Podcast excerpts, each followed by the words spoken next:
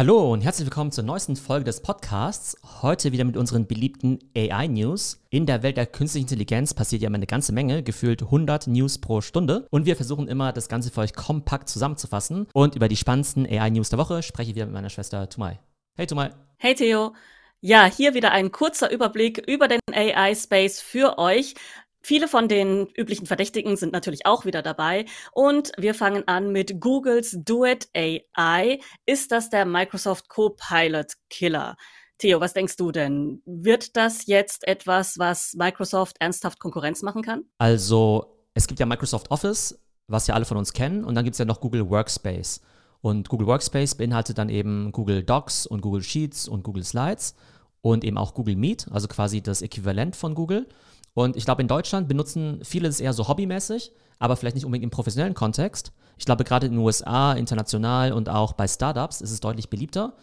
Und da kommen jetzt natürlich auch die ganzen KI-Features rein. Ne? Also wir wollen quasi auch Gen AI haben, um eben automatisch ähm, PowerPoint-Folien zu erstellen, beziehungsweise nicht PowerPoint, sondern Slides zu erstellen, ähm, Texte zu erstellen, Tabellen zu analysieren und so weiter.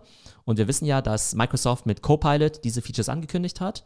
Und Jetzt ist es offenbar so, dass Google mit Duet AI, ich will nicht sagen schneller ist, ähm, aber eben auch angekündigt hat, dass es jetzt quasi ja on Request verfügbar ist. Das heißt, man kann leider noch nicht einfach so auf die Webseite gehen und es eben sofort nutzen, sondern man muss das Ganze irgendwie beantragen mit Wartelisten und so weiter. Aber es hat gerade so ein gewisses Race, wer eben schneller die AI-Features in seine Office-Produkte integriert. Microsoft Copilot versus Google Duet AI. Die große Frage ist also, wer kommt schneller mit den Produkten am Markt und Ganz relevant natürlich auch, wer macht am Ende das bessere Produkt. Also das heißt, hier handelt es sich bei beiden äh, Produkten nur um Vorankündigungen und man kann sich auf irgendwelche Wartelisten setzen lassen, wie du gerade gesagt hast.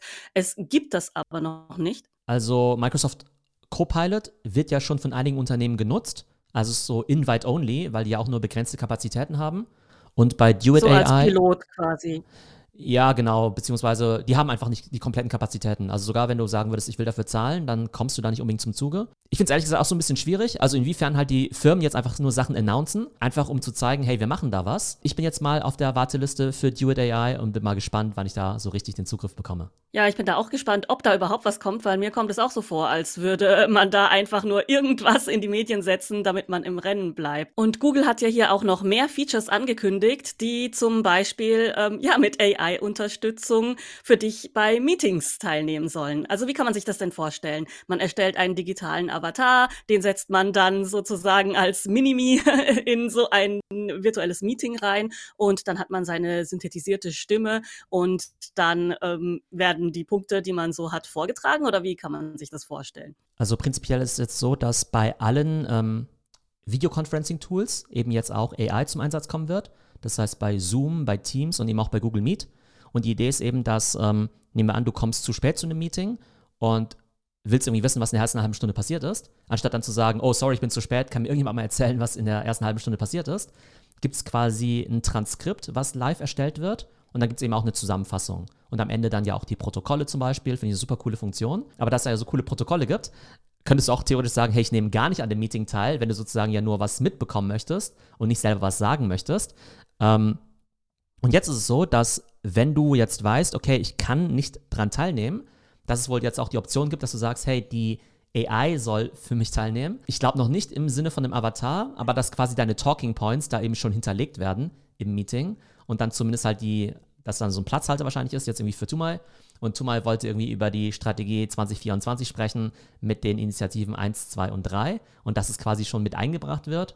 Wobei ich glaube, der Schritt zum Avatar ist dann nicht mehr so weit. Wobei ja die Frage ist, also nehmen wir dann überhaupt noch an irgendwelchen Meetings teil? Jeder schickt nur noch seinen Avatar hin und alle sitzen so im Hintergrund mit ihrem Cocktail in der Hand oder arbeiten tatsächlich was und schicken dann nur ihren Avatar ins Meeting. Das äh, könnte aber natürlich viele, viele unnötige Meetings dann einfach obsolet machen und vielleicht findet da nochmal ein Wandel statt, dass Meetings mit mehr als drei Leuten, ja, die nichts beitragen und einfach nur äh, genau dasselbe davon hätten, wenn sie das Protokoll lesen würden, auch einfach nicht mehr stattfinden und man nur noch kleinere Besprechungen macht, was aus meiner Sicht sehr wünschenswert wäre. Ja, aber auf jeden Fall total spannend, dass halt, ähm, genau, dass halt alle Videoconferencing-Tools eben auch diese Features einführen müssen. Und ich glaube, wenn du halt sowas in Zukunft nicht mehr hast, sowas wie diese Zusammenfassung oder diese Live-Transkripte, dann bist du einfach nicht mehr konkurrenzfähig.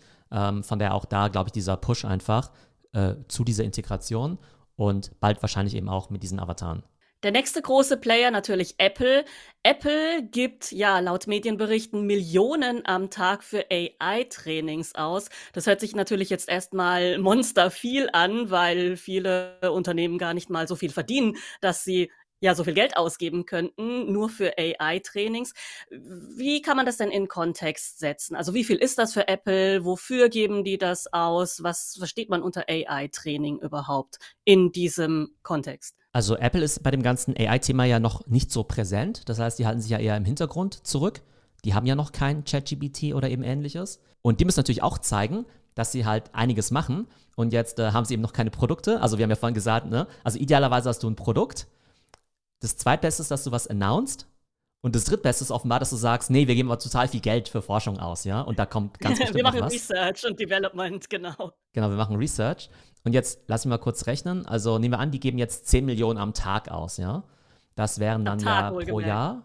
Pro Jahr wären das dann ja 3,65 Milliarden. Und ich glaube, Apple hat ein Research-Budget von irgendwie 20 Milliarden oder sowas, ne? Das heißt, wenn die jetzt irgendwie, nehmen wir mal an, es wären jetzt irgendwie 4 Milliarden, wäre das schon eine ordentliche Summe. Apple gibt ja mit auch am meisten für Research aus, wo man sich ja eigentlich immer so fragt, okay, wofür eigentlich? Weil das neue iPhone 15, das hat einen USB-C-Anschluss statt Lightning. Also dafür haben sie wahrscheinlich nicht die 20 Milliarden ausgegeben. Also hoffentlich machen sie halt irgendwas Cooleres mit AI dafür. Und wofür genau geben die jetzt das Geld aus für AI-Training? Also äh, kommen da dann tatsächlich Externe und beraten, also Leute von Firmen, wo es schon besser klappt? Also vermutlich gibt Apple ganz viel für GPUs aus, also ne, wahrscheinlich wieder Nvidia, ganz viel an Cloud-Kosten und natürlich Gehälter für die ganzen AI-Researcher. Also ich weiß nicht, ob da jetzt irgendwie Externe reinkommen, aber diese ganzen AI-Forscher, die verdienen ja auch unfassbar viel Geld, die sind sehr, sehr schwer zu kriegen. Genau, ich glaube, es ist einfach so eine gesamte Summe wahrscheinlich von ein paar Milliarden Dollar. Und wenn man die eben runterbricht auf 365 Tage, dann kommt man wahrscheinlich bei diesen 10 Millionen pro Tag dabei raus. Und klar, Apple ist jetzt eine ganz krasse andere Dimension. Das ist natürlich jetzt nicht vergleichbar mit einem deutschen Unternehmen. Aber auch deutsche Unternehmen müssen sich vielleicht irgendwann die Frage stellen, ob sie vielleicht nicht 10 Millionen am Tag ausgeben für AI-Training, aber vielleicht eine Million oder 100.000, was ja auch irgendwie unvorstellbar wäre, wenn jetzt halt ein deutsches Unternehmen jetzt sagen muss, ach übrigens, äh, Budget fürs nächste Jahr bitte sehr 100.000 bis eine Million für AI-Training. Ist halt total krass, aber könnte bald Realität sein. Und hier der nächste unter den üblichen Verdächtigen Meta. Hier gibt es wohl Streit um Nvidia GPUs und zwar nicht mit Konkurrenten, sondern intern. Und hier gibt es Medienberichte, dass Metas AI-Team zerfallen würde. Was, was ist denn da los? Also zerfleischen die sich jetzt alle um interne Ressourcen? Wer hat die wichtigsten Projekte? Äh, man ist sich nicht einig, wer jetzt beim CEO als erstes anklopfen darf, um seine Abteilung vorwärts zu bringen. Fass es doch mal gerne kurz zusammen, was da das Problem ist. Also Meta ist ja auch eine riesige Company mit ganz vielen verschiedenen Apps, Facebook, Instagram, WhatsApp. Die haben natürlich auch ganz viele Projekte. Und da gibt es jetzt eben ein Kampf um die Ressourcen. Und auch da geht es wieder ums Thema GPU. Jeder möchte seine Modelle trainieren, jeder möchte sein Produkt an den Markt bringen. Dann ist eben die Frage, welche Projekte werden dann eben priorisiert. Es gibt halt bei all diesen Companies halt gerade diesen Engpass an GPUs, also die können offenbar Nvidia auch nicht genug Geld geben, um halt diese ganzen GPUs dann eben zu kaufen. Vielleicht gibt es immer noch nicht genug. Da sind die Leute halt echt total unzufrieden, weil die einfach mit ihren Projekten dann eben nicht weiterkommen. Da gibt es dann eben intern voll die Kämpfe offenbar. Meta hatte ja kürzlich sein Open Source KI-Modell vorgestellt, Llama oder Llama 2, bin, bin ich sicher. Ich glaube, da gab es irgendwie 15 Co-Autoren für dieses Paper. Und offenbar ist jetzt mehr als die Hälfte dieser Co-Autoren gar nicht mehr am Start bei Meta, weil die jetzt irgendwie zu Apple gegangen sind, zu Google oder sogar ihre eigenen Startups gegründet haben. Das heißt, selbst Meta hat augenblicklich eben Probleme, seine Talente in dem ja, Kontext eben zu halten. A, eben wegen dieser ja, internen Kämpfe und B, weil es natürlich total attraktive Outside Opportunities gibt. Denn jeder, der gut in AI ist, kann im Augenblick halt super geile Jobs bekommen, ne, von der Konkurrenz abgeworben werden oder eben auch seine eigenen Startups gründen. Ja, aber wie ist denn das mit den eigenen Startups? Wenn schon so eine Company wie Meta nicht genug Chips bekommt, ist es denn realistisch, dann sich selbstständig zu machen und da überhaupt die Ressourcen zu haben dafür? Also Meta an sich hat natürlich mehr GPUs als so ein Startup. Aber die Frage ist ja, wenn du jetzt ein Team innerhalb von Meta bist, wie viele von diesen GPUs bekommst du für dein Projekt? Und wir haben ja schon gesehen, dass es ja solche Startups gibt, die jetzt irgendwie eine Milliarde raisen und dann für 500 Millionen dann eben sofort GPUs kaufen.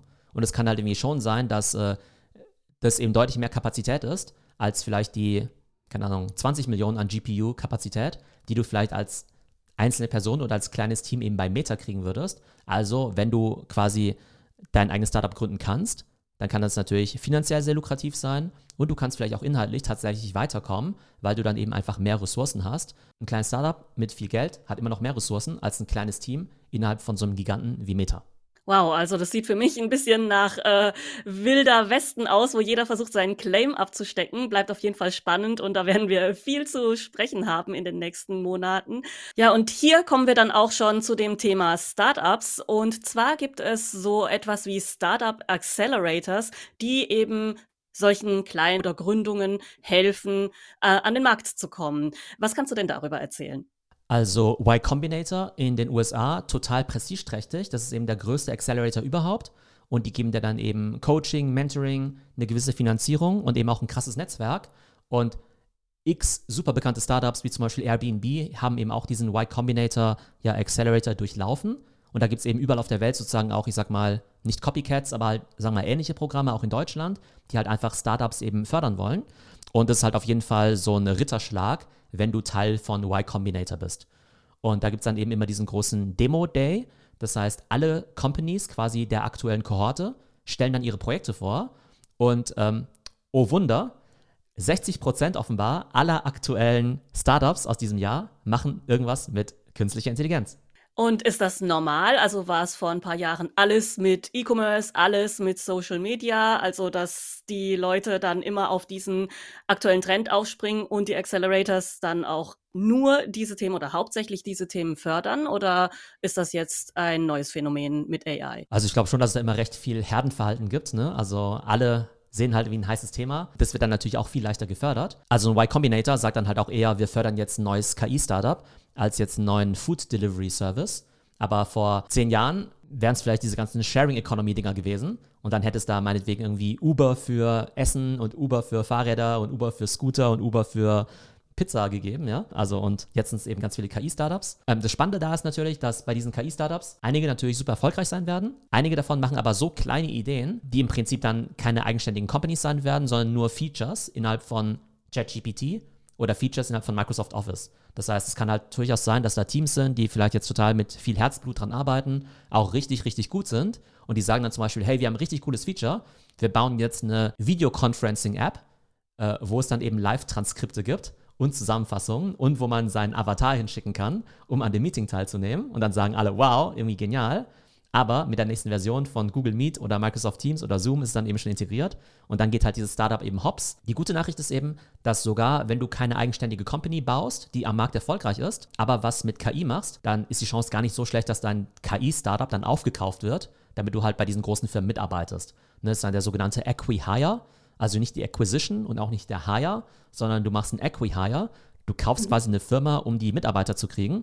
Und oftmals kann es dann schon passieren, dass die Firma, das Startup selbst überhaupt keine Produkte hat, aber trotzdem für zig Millionen oder 100 Millionen aufgekauft wird. Einfach weil Google oder Meta halt sagen, hey, wir brauchen diese Mitarbeiter, die sollen mal bei uns jetzt irgendwie äh, die Integration in Duet AI oder in Microsoft Copilot machen. Ja, voll cool. Also auf jeden Fall eine absolute Spielwiese momentan für talentierte AI-Leute. Und da kann man ja eigentlich fast nichts falsch machen, wenn man da bei diesem Accelerator dabei ist. Lustig ist ja auch, dass der ehemalige Präsident von Y Combinator, von diesem Accelerator, ja der Gründer von OpenAI ist, Sam Altman.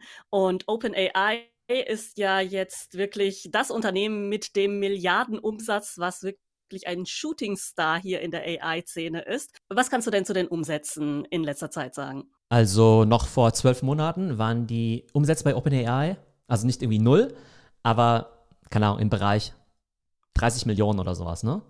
Und jetzt kam eben die Meldung, dass sie auf Kurs sind, einen Umsatz von einer Milliarde zu machen. Das heißt, innerhalb von einem Jahr haben sie jetzt ihre Umsätze verdreißigfacht, ja, was ja schon mal nicht schlecht. ganz ordentlich ist. Aber muss man dazu sagen, die wurden ja schon letztes Jahr bei der Finanzierungsrunde ja schon mit 30 Milliarden bewertet. Das heißt, so gesehen ja irgendwie selbst beim heutigen Umsatz mit dem 30-fachen des Umsatzes. Ne, wir haben ja bei unserer Super 7, bei den glorreichen 7 sprechen wir immer über KGV, also ums Kurs-Gewinn-Verhältnis, ja, von 30 zum Beispiel bei Apple. Ähm, hier haben wir ja quasi ein äh, eine Bewertung von 30 mal Umsatz. Also nicht 30 mal Gewinn, sondern 30 mal Umsatz, was einfach noch heftiger ist, weil es ja, wenn die Firma jetzt keinen Gewinn machen würde, eher das tausendfache vom Gewinn wäre zum Beispiel, ja. Ähm, aber das ist ja bei, Gewinn ist ja bei so äh, stark wachsenden Companies ja nicht so wichtig. Naja, auf jeden Fall machen die jetzt eben bald eine Milliarde im Gewinn und haben da eben ganz spannende Revenue Sources. Eine Milliarde Umsatz in einem Jahr, das ist ja totaler Wahnsinn. Was verkaufen die denn außer ChatGPT? Also zum einen haben die natürlich ChatGPT Plus. Das war ja schon mal ganz wichtig, da überhaupt mal ein bezahltes Produkt zu haben. Am Anfang hatten sie ja nur das kostenlose ChatGPT, womit sie ja nur Geld verloren haben, weil ja einfach die Kosten eben sehr hoch sind, das zu betreiben. Dann stellen sie ja über ihre API ja auch noch ihr KI-Modell anderen Companies zur Verfügung. Das heißt, wenn du jetzt eine Firma bist, die jetzt eben ein eigenes Modell trainieren möchte oder eine AI-App bauen möchte, wie zum Beispiel bei Snapchat, wo wir ja auch gesehen haben, da gibt es ja auch diesen Chatbot zum Beispiel, der basiert ja eben auch auf OpenAI oder eben diese Apps bei Morgan Stanley oder Khan Academy. Das heißt, da bekommt quasi OpenAI Geld dafür, dass sie eben über die Schnittstelle eben ihre Technologie bereitstellen. Und diese Woche haben sie noch angekündigt, ChatGPT fürs Enterprise. Und darauf haben ja alle Unternehmen gewartet. Ich spreche immer mit vielen Unternehmen, ich mache ja ganz viele Trainings. Die sind immer alle ganz begeistert von ChatGPT, aber sagen immer, Mensch, da gibt es ein kleines Problem. Wir wissen nicht so recht, ob wir das halt wirklich im Unternehmen benutzen können, sollen, dürfen, weil wenn wir jetzt unsere Daten jetzt eingeben bei ChatGPT, wird damit jetzt nicht deren Modell gefüttert. Ne? Gebe ich dadurch nicht irgendwie meine privaten Daten eben preis? Und diese Bedenken, also von denen weiß natürlich auch OpenAI. Und deshalb war es auch nur eine Frage der Zeit, bis sie eben ChatGPT Enterprise rausbringen. Und das ist dann eben wirklich eine Version von ChatGPT eben für Unternehmen. Das heißt einerseits alle Features von GPT-4, also du kannst irgendwie super viele, super viel Input irgendwie reinschmeißen, total viele Zeichen irgendwie als Prompt reinmachen, wenn du jetzt irgendwie Dokumente oder sowas oder lange Texte hast. Das Ding ist eben auch super schnell, super performant. Aber ich glaube für die meisten Unternehmen tatsächlich am wichtigsten, dass ähm, ja, die Daten sozusagen geschützt sind und eben nicht zum Trainieren des Modells dann eben verwendet werden. Und deshalb aus meiner Sicht, wenn man ChatGPT Enterprise benutzt, sollte es aus meiner Sicht keine Vorbehalte mehr geben, dieses Tool dann eben auch aktiv zum Einsatz zu bringen. Und ähm, jetzt vertrauliche Daten in ChatGPT Enterprise einzugeben, wäre für mich jetzt genauso riskant oder nicht riskant, wie jetzt vertrauliche Daten in Microsoft Word oder Excel einzugeben. Da hat ja auch niemand Angst davor, dass Microsoft die jetzt klaut. Und ähnlich sollte es jetzt eben auch bei ChatGPT Enterprise sein. Aber hat ChatGPT Enterprise dann auch äh, Internetanschluss? Also das heißt, es müsste ja dann trotzdem ein abgeschlossenes System sein oder irgendwie so, dass die Daten, mit denen es gefüttert wird, ja, irgendwie so verarbeitet werden, dass das System blind ist dagegen in Richtung, ja, Internetverbindung, äh, ja, wenn das System dann trotzdem Daten aus dem Internet sammeln soll, wenn man damit arbeiten will. Man will ihm ja auch Fragen stellen, man will ja auch irgendwie Lösungen von diesem System haben, aber es soll nicht äh, aus den unternehmenseigenen Daten lernen. Also wie funktioniert das dann? Also im Prinzip soll es dann ja eine Einbahnstraße sein, ja. Das heißt, ähm, idealerweise greifst du auf alle öffentlichen Daten zu, die es eben im Internet gibt, aber alles, was du selbst eben als Input eben nimmst, als Prompt, das bleibt dann eben intern und damit wird einfach das Modell nicht trainiert. Das heißt, das Modell lernt nach wie vor von allem, was da im Internet so rumschwirrt, aber es soll eben nicht davon lernen, wenn wir jetzt irgendwie reinschreiben, ähm, mach mal eine äh, Recherche für unser Top-Secret-Projekt fürs nächste Jahr. Ähm, damit soll das Modell natürlich dann eben nicht gefüttert werden. Kommen wir mal zu einem ganz anderen Thema. Und zwar hat man ja immer so ein bisschen Angst gehabt in den letzten Monaten, dass künstliche Intelligenz Jobs ersetzt. Und hier ist es tatsächlich mal passiert, nämlich im Bereich Redaktion, wie erwartet, und zwar im Bereich Texterstellung. Gizmodo hat nämlich hier tatsächlich eine ganze Redaktion, nämlich die spanische, durch künstliche Intelligenz ersetzt. Was ist da genau passiert? Also Gizmodo ist ja eine amerikanische Tech-Publikation, also ein Tech-Blog, so ähnlich wie The Verge, aber ein bisschen älter und auch deutlich kleiner, glaube ich. Und die sind natürlich primär auf Englisch, hatten auch immer ein spanischsprachiges Team, macht ja irgendwie Sinn, ganz viele Leute sprechen Spanisch. Und jetzt sind sie wohl der Meinung, dass sie entweder nicht mehr genug Budget haben oder sagen, naja, die KI-Version ist ja irgendwie gut genug dafür.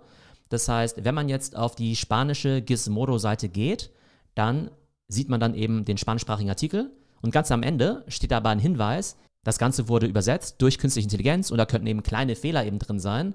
Und ich glaube, das Feedback ist so lala. Da haben einige Leute gesagt, naja, die Übersetzung ist jetzt noch nicht so perfekt. Was hältst du davon, Tumai? Du hast ja auch einen journalistischen Hintergrund, ähm, hast ja früher auch genau im Bereich ja äh, Presse und Publishing dann eben gearbeitet. Findest du das okay zu sagen, naja, wir machen die Übersetzung in andere Sprachen über KI oder wie beurteilst du das? Ja, ist natürlich aus Arbeitsplatzsicht ein bisschen schwierig, da, ähm, 'ne politisch korrekte Meinung dazu abzugeben. Aber im Prinzip finde ich das schon okay, also Übersetzungen durch KI zu machen, wenn es solche Massenübersetzungen sind. Ähm, wenn ich das richtig verstanden habe, wurde hier sogar die Redaktion insofern ersetzt, als dass es vorher originäre Beiträge gab und die jetzt nicht mehr geschrieben werden. Also das heißt, hier wird dann einfach nur in Anführungsstrichen der englische Text übersetzt durch eine KI ins Spanische. Und da fehlen dann halt natürlich ganz viele ja, individuelle Aspekte, die vielleicht eine Redaktion hat, die hm, vor Ort ist oder ja denselben Kulturhintergrund hat. Das finde ich dann schon kritisch, wenn man dann ganze ja, Content Pieces ersetzt, die eigentlich durch eine menschliche Leistung erschaffen werden. Aber jetzt rein Übersetzungen. Das finde ich eigentlich eine gute, ja, Einsparung, das dann schnell mit einer KI zu übersetzen, damit die auch mehr Menschen zugänglich sind. Klar ist der Fokus bei so einer Headline natürlich immer, oh, KI ähm, schafft alle Arbeitsplätze ab. Und klar ist jetzt natürlich jetzt nicht so super, wenn du halt Teil des spanischsprachigen Teams von Gizmodo warst, ja, dann siehst du vielleicht nicht irgendwie die Vorteile davon. Nehmen wir mal an, es geht jetzt Gizmodo gar nicht darum, jetzt irgendwie Geld zu sparen. Es geht ja auch um Speed, gerade im News-Business, da muss einfach schnell sein. Und wenn du jetzt sagst, okay, die Übersetzung, die dauert irgendwie, keine Ahnung, drei Stunden mit dem Menschen als Beispiel, oder halt irgendwie sofort mit KI, dann ist es natürlich besser. Bei Spanisch kannst du noch sagen, okay, da lohnt es sich ja vielleicht, jetzt noch ein spanischsprachiges Team einzustellen, aber wahrscheinlich lohnt es sich jetzt nicht, ein vietnamesisches Team einzustellen. Noch nicht mal ein deutsches oder Team. Ein holländisches, oder, ja. oder ein holländisches Team. Und wenn du jetzt sagen könntest, hey, mit KI können wir jetzt plötzlich irgendwie das in alle Sprachen übersetzen, dann ist ja super, weil du halt ganz viele Leute erreichen kannst und ganz viele Leute, die vielleicht nicht gut Englisch können und auch kein Spanisch, die können jetzt auf einmal deine News lesen. Also aus dem Aspekt finde ich es eigentlich sehr, sehr positiv. Und ich glaube, die KI wird ja tendenziell ja nur besser. Das heißt, auch wenn die Qualität der Übersetzung heute vielleicht dann nur, keine Ahnung, 90% ist oder 95%, wird es halt sicherlich bald noch deutlich besser werden. Und ich glaube, für die Kunden oder für die Leser ist es vermutlich erstmal gut genug. Und es hängt ja auch davon ab, worum es geht. Also wenn ich jetzt so Fußball-News lese, dann ist es für mich schon okay, wenn es jetzt nicht grammatikalisch so das höchste Niveau ist und da mal ein paar kleine Fehler drin sind. Ich möchte halt wissen, worum es geht. Genau, von daher ist es eigentlich für mich auch total in Ordnung. Aber klar, das wird natürlich ein großer Trend sein, dass sich alle Unternehmen überlegen werden, an welcher Stelle können wir KI einsetzen, um schneller zu sein, um besser zu sein, aber natürlich auch um billiger zu sein. Und es ist natürlich dann halt sehr äh, ja, unerfreulich für die Leute, deren Arbeitsplätze davon betroffen sind. Ja, ich denke, der Trend wird auch dahin gehen, dass vielleicht solche Inhalte dann auch einfach gekennzeichnet werden. Also so wie man vielleicht Werbung kennzeichnet, kennzeichnet man KI-übersetzte oder KI-generierte Inhalte. Wünschenswert wäre das auf jeden Fall. Und hier am Ende noch eine witzige Meldung für euch.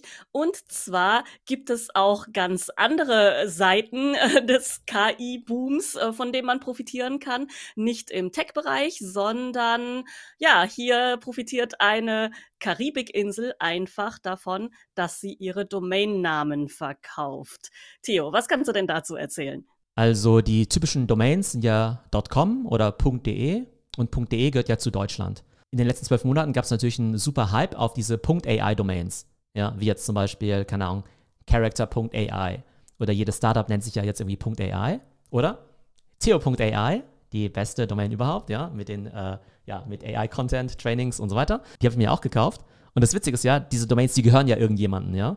Und mir war eigentlich auch nicht hundertprozentig klar, wie das funktioniert. Also ich habe ja schon irgendwie hunderte Domains in meinem Leben gekauft. Im Fall von der .ai-Domain ist es eben diese Karibikinsel namens Anguilla.